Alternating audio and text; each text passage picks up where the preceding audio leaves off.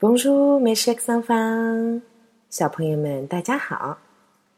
这两天呢，我们聊了一个非常有意思的话题，那就是翻译官。这个话题呢，其实引起了我们群里很多小朋友和爸爸妈妈的热议。大家都觉得翻译官是一个非常神秘又高端的职业。那么，翻译官神秘的面纱。一点点的被我们揭开。今天呢，唐妈也是专门为小朋友们请到了一位特别的来宾。这个来宾其实你们都已经认识了，还记得在我们以前的课程中，唐妈曾经请到了一位大姐姐，名字叫做邓伟。她本身呢也是我们广外的博士。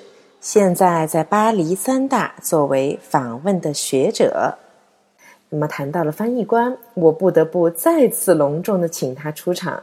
作为一个正在法国了解翻译官真正的工作和日常生活的人，今天我们要再次欢迎我们的邓伟邓老师隆重出场。Bonjour，邓伟。唐妈你好，非常感谢你再一次邀请我来到法语小课堂。再次欢迎邓伟来到我们的法语小课堂，还是跟我们的小朋友们打个招呼吧。各位听众朋友们，大家好。邓伟现在人还在法国吗？我现在还在巴黎。嗯，邓伟，这两节课呢，我们都在聊翻译官。这，我想你远在巴黎，应该不太清楚，现在在中国，法语翻译官。变成了一项又时尚又神秘的职业。那最近一打开社交网站呢，总是会看到许多关于法语翻译这个职业的讨论。嗯，我想可能跟最近国内热播的电视剧《翻译官》有关吧。哇，邓伟，在法国你都看得到这部电视剧啊？那么回过头，我也想替我们的小朋友们问你一个问题。翻译这个概念对于我们很多人来说都是一个非常遥远的概念，所以说，能不能首先请邓伟给我们的小朋友们解释一下，翻译到底是一种什么样的职业？关于翻译到底是一个什么样的职业，那其实是有很多可以跟大家分享的。但是今天咱们时间有限，嗯，不如我就针对刚刚唐妈问题里面的一些词语。来简短的谈一谈我自己的看法吧。首先，大家觉得翻译是一个很神秘的职业，我觉得这可能跟咱们平时看到的翻译的形象有关。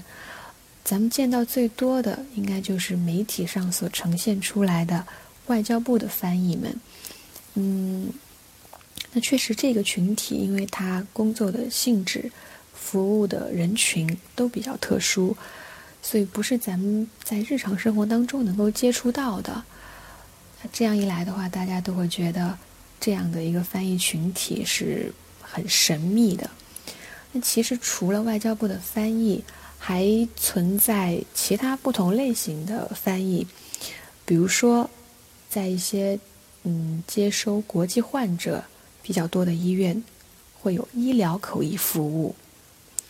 那咱们看中午那一档十二点的新闻联播，会发现画面上的左上角或者左下角或者是右下角会出现手语翻译，这个是针对呃听力有障碍的朋友们的一个翻译服务。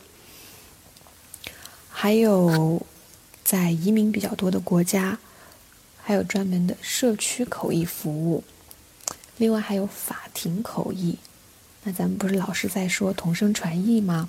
同声传译最开始大规模的应用就是在法庭上，那是在第二次世界大战之后，纽伦堡审判上面开始大规模的使用同声传译。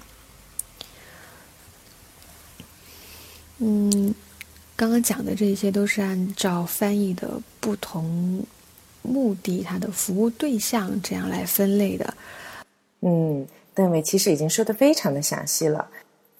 那么昨天唐妈其实，在课程中也一直说到一点：翻译的工作其实不像我们平常看到的那么的光鲜亮丽，有太多太多意外和突发的情况会出现。那么刚好今天也邀请到邓伟到我们的课堂里，跟小朋友们聊一聊，我们是不是真的会在翻译的现场遇到各种各样的问题呢？口译任务当中呢，常常是会有这种突发的状况的，基本上每一次都有。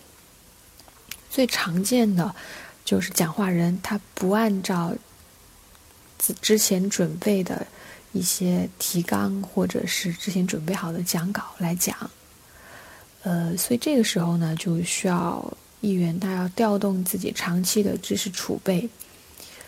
考验议员基本功和这个应变反应的时候就到了。嗯，我听着都觉得好紧张呀。那么，小朋友们今天听了邓伟邓老师给你们的真实案例的分享，有没有觉得翻译官离我们又更近了一步呢？